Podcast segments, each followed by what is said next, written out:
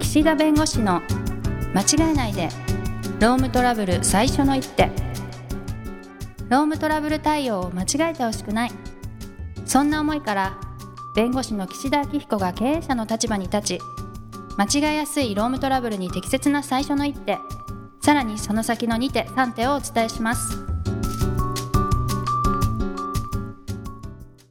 皆さん、こんにちは。弁護士の岸田明彦です。こんにちはナビゲーターのとちおえみです199。おーあーすごい今日もうそうです。もうすぐ200回ですね。はいもうすぐなんかカウントダウンというか ね。はい、いやいやいや、本当に足掛け4年ですか。でもね、うん1週間に1回だからね、それぐらいのペースですよね。うん、そうですね、うん結構まあ、節目節目でいろいろこう、振り返ったりもするんですけど、はいまああの、節目節目でなんかこう、弁護士同士で食事に行ったりとか、うんまあやるんですけど、やっぱりコロナになってからだいぶそういう機会が減ってしまって、で、はい少し前にね、ちょっと落ち着いた時期があって、で、その時に、ああ、最近行けてないなと思って、こう、若手をですね、3人ずつぐらい、ずつ何回もやったってことですかうん、3回やった。えー、9人うん9人。うーんとね、すごい正式には8人かな。うん、8 人。 3 8人かな。人かける3回はいうん、そぐうらいそうそう。で、食事に行って、うーんで、ああらの、はいいやいや、まあまあ、なんか、そういうのも本当に機会がなくなったんでね。うんじゃあまあ、話するんですけど、やっぱりこう、なんか、最近こう、年も離れてきたりすると、まあそういう食事とかもなんか面倒かなみたいな、逆の立場になって思っちゃい忙ますしい。よねねうんあなんかこう、誘うのもなと思ってたんですけど、うんうんまあ意外にね、こう、やってみたら、なんか楽しく、なんかみんなで、こう、話ができてよかったなとうーん うんで、なんか僕が帰ってから、なんか漏れなく、若手だけで、なんか、二次会やってる。それいつも言ってますもんね。一番上の人が誘っちゃダメだってだ。 から、スッと帰るんです。スッと。一次会ですっと帰ったうんうら、んでも若手で、あの、みんなで行ってると。ああ、いいですね。ね、コロナ落ち着いてたらちょうどいい時期というか、ちょうど、ね、そういう時期があったんで行って、若手って何歳ぐらいですか ?20 代。ああ、そうですね、20代から30代前半ぐらいで、入所で行くと、4、5年目ぐらいまでの、うーん。うん、は人い。たちとこう、まあ行くわけですけどね。はい。ご飯をね、まあ誘うんですけど、はい。あの、同じ事務所に平野先生っていう、あの、向井先生と同期の先生が平野先生っていらっしゃって、はい。で、あの、途中からこう、事務所に加入してくださってるんで、はい。あの、事務所歴でいくと僕の方が長いんです。はい。はい。でも、弁護士歴でいくと圧倒的に平野先生が上なんです。はい。で、たまたま今、あの、行きがかり上、私がそのパートナーっていう経営者側の立場にいて、はい。で、平野先生はどちらかというとそこに参画をしてくださってる感じなんで、はい。。なので、その、いわゆる組織的な部分でいくと、私の方がこう、なんか、いろいろお願いをするような立場になってるという、もうすごいねじれた、もう、こういう、こういう感じなんですよね。ねじれた 見えない。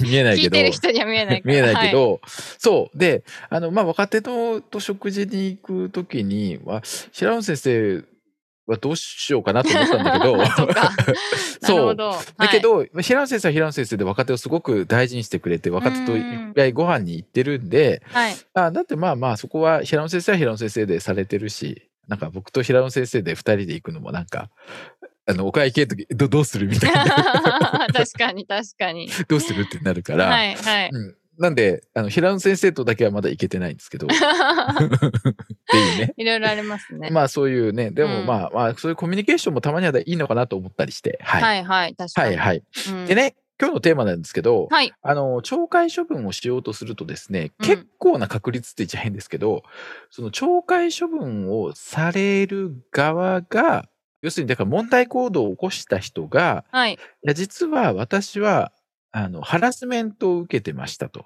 はい。なので、ハラスメントの相談をしたいとか、うーん。あとは、そう、今回、この問題を起こしてしまったのは、あの、私に対する嫌がらせがあったので、まあ、それに対抗するためにやらざるを得なかったので、はい。これは、懲戒処分するのはおかしいんじゃないんですかっていう形で、うんこのハラスメント主張をね、出されるケースがすごく増えた。へえ。うん。はい要。するに自分が悪いことをした、ルールに守らないことをした。で、で、普通であれば、あの、就業規則第何条に違反してるし、で、これはすごい重大な問題なんで、申し訳ないけれども懲戒処分しますよって話で済んでたのに、はい。いや、ハラスメントがありますと。うん。で、ハラスメント防止措置に関する法律ができたんで、きちんとはハいラスメント相談は対応して調査して、適切にその後の再発防止も含めて対応しなければいけないという法律ができてるのに、はい。その調査もしないまま処分するんですかみたいな話になってくるわけ。うん。でね、全く関係なかったらいいよ。はい。うん。全く関係なかったらいいです。例えば、会社の小口現金からお金を横領しましたと。うん。はうい。ん。うんすごい額をと。はい。ただ、上司が、なんか私に対して注意指導が厳しい と。まあ人格を否定してることをたまに言うと。はい。おっしゃられたとしても、はい。はい。はい。はいいや、あの、ダメじゃんっていう話ですよはね。い。 それはもちろねん。。うん。だから、それはそれとして、 はい。例えば、あの、国事現金を横領しちゃいけないよっていう話と、業務命令をするときにちょっと乱暴な言い方があったときに、それがハラスメントに該当するかどうかとはまあ別問題なんで、並行して調査すればいいしし、てますよね。はい。別にハラスメントの結果が分からなくたって、うん。 いや、横領の事実は明らかだから、あう超処分しますでいいわけ。ん。うん。はいうん。問題はです、微妙に関わる場合、なるほど。うん、はい。微妙に関わる場合ですね。うん。で、例えばですけど、まあ、すごく遅刻が多いと。はい。で、注意しても治らないから懲戒処分しようとしたら、いや、実は上司から深夜とかにメールが来て、うん。それを返さなければいけないとうか、ん。あそういう深夜になんかその朝一でやり直せみたいなメールが来て、そこからやらざるを得なくなって、ではい。結果起きれませんでしたと。はい。だからこれは上司の指示が適切でないとか、上司からそういう無理難題を押し付けられてこうなってるんで、それで遅刻してるんで、それを処分するんですかと。うん。って言われたら、微妙にかするんじゃないですか。はい。はい。はい。うん。で、それって、まあ、遅刻は遅刻だから、うん。まあ、ダメだよねって話になるけど、でも、うんその原因がどこにあるかによっては上場に関わってくるわけですよ。要するに処分の対象にすべきか、それとも、処分の対象自由にはなるけれども、そういう背景事情があるから、まあ、厳重注意にとどめるかとかね。はい。いや、もしくは別に。にそれは悪くないっていう話になるのか。うん。だから、この意外にですね、この懲戒処分をしようとしてハラスメント主張が出てきたときには、関連性がない場合には私別に並行してやってもいいと思います。はい。調査は調査、うん処分。は処分。うん。だけど、微妙に関わってくる場合に、その処分の程度を決める事情になる可能性があるんです。はい。なので、ハラスメント調査をやらずに処分したというよりは、ハラスメント調査で出てきている、ハラスメント相談で出てきている事実が、懲戒処分のその程度とか、その処分の可否に影響を与える可能性があるんだったら、うん。それは処分をするかしないかの判断をするときに、そこも当然考えなきゃいけないんでね。なるほど。うんだからそこは無視できないなとはい。いうふうに思います。はい。なので、この、よくこうなんかハラスメントの主張をすれば、本当のハラスメントはちゃんと対応しましょう。これはもう当たり前のことなんでわざわざ今日言いませんけど、はい。ハラスメントがないにもかかわらず、処分を受けるのを避けるためにハラスメントの主張をされて、こうハラスメント制度を悪用するみたいなことだって、まああり得るわけですよ。うん。うん。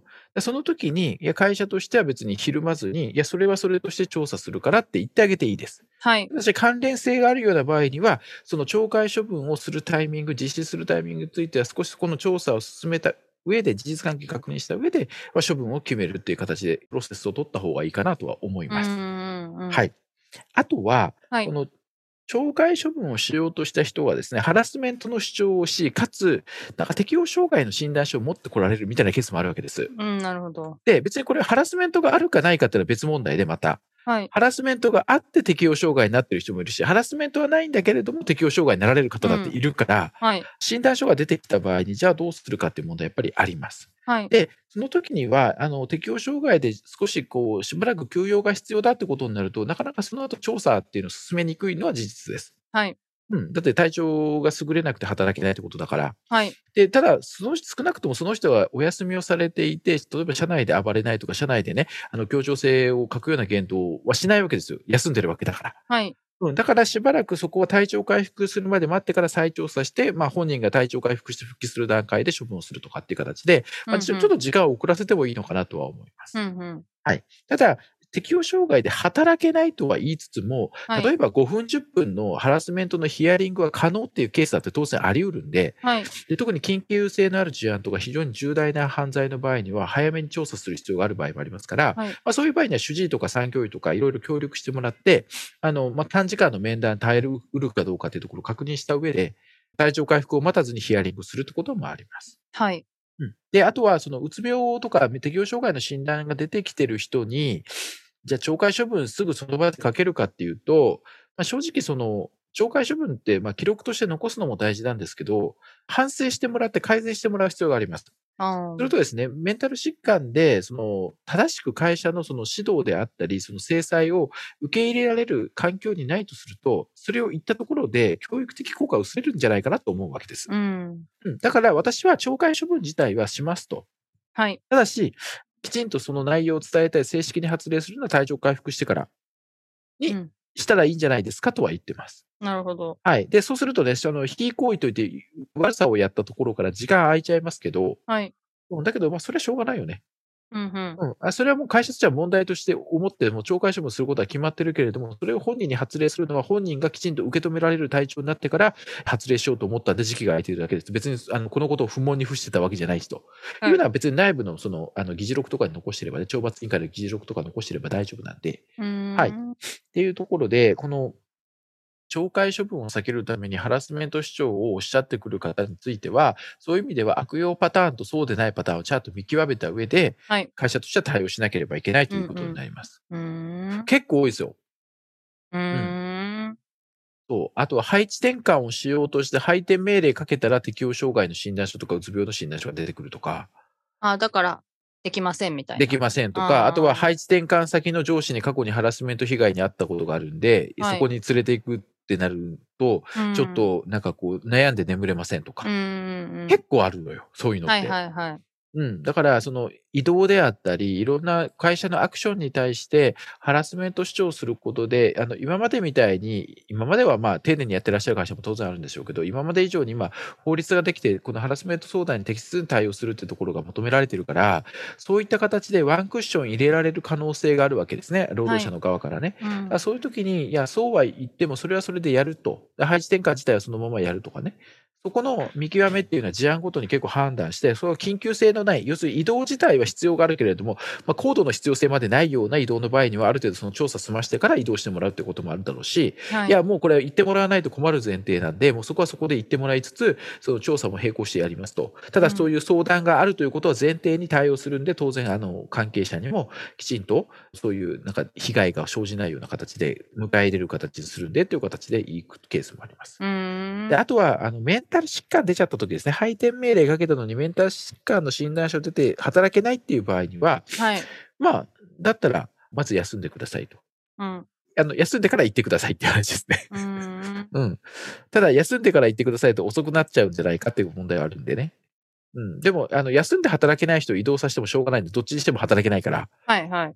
だからそこはまあ対象回復優先して、ただ、あの、メンタル疾患だからといって、その、移動が全部免除されるわけじゃないんで、回復したら行ってもらうと。はい。いうような形で、あの、アクションの直前に出てきたメンタル疾患とハラスメント主張については、丁寧に対応しつつも、あの関連性とその会社のアクションを維持する必要があるのか、それとも維持する必要性がさほどないのであれば、まあ、ちょっと、まあ、待ってあげるとか、維持する必要性が強ければ言っていただいた上で、処分をした上で、そのハラスメント対応とかするということをまあ考えるとか、はあいと。はメンタル疾患の場合は懲戒処分をあの受け止められる体制まで待つかとか、まあそううんういんういろいろありますね。うーん。まあだからこう、なんていうんですかね、この、結構難しくなってきてますね、このハラスメント対応って。うーん。その、嘘を言ってるんじゃなくて、本当にそうだったっていう人は、はいなんで懲戒処分になるまで言えなかったみたいなことがあるんでしょうかうん。